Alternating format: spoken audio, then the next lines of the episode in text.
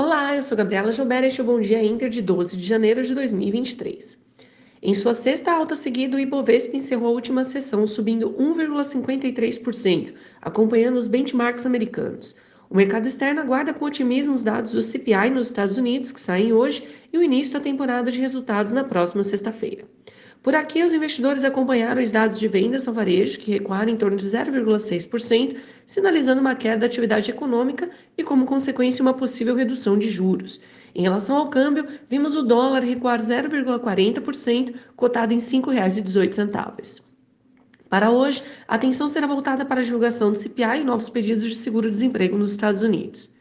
Indo lá para os Estados Unidos, finalmente o mercado saberá como se comportou a inflação de dezembro com a divulgação do CPI hoje. As bolsas têm operado em campo positivo com otimismo diante do recuo dos preços e provável desaceleração no ritmo de aperto monetário do Fed. A temporada de balanço tem início nesta sexta com os grandes bancos abrindo a estação e devemos observar lucros menores na comparação anual, com o efeito das políticas restritivas já se tornando visível.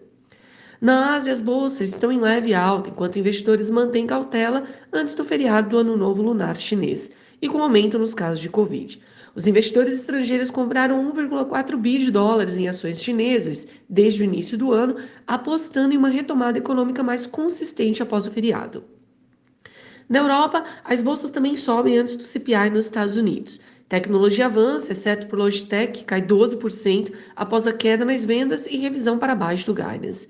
Setor de commodities financeiro impulsiona os índices. HSBC e Barclays são destaque.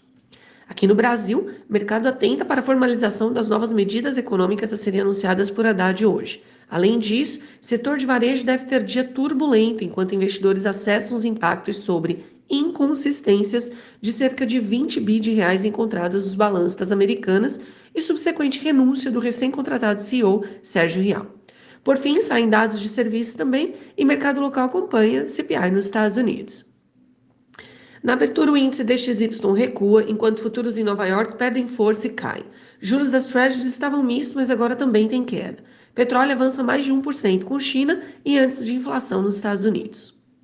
Aqui, com o exterior misto, a bolsa local tem muito a digerir internamente, com medidas econômicas do Ministério da Fazenda, mas também o setor de varejo deve processar os recentes acontecimentos na Americanas.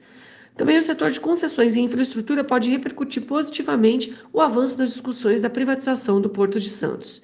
Pessoal, este foi o Bom Dia Inter de hoje. Tenham todos uma excelente quinta-feira e até amanhã.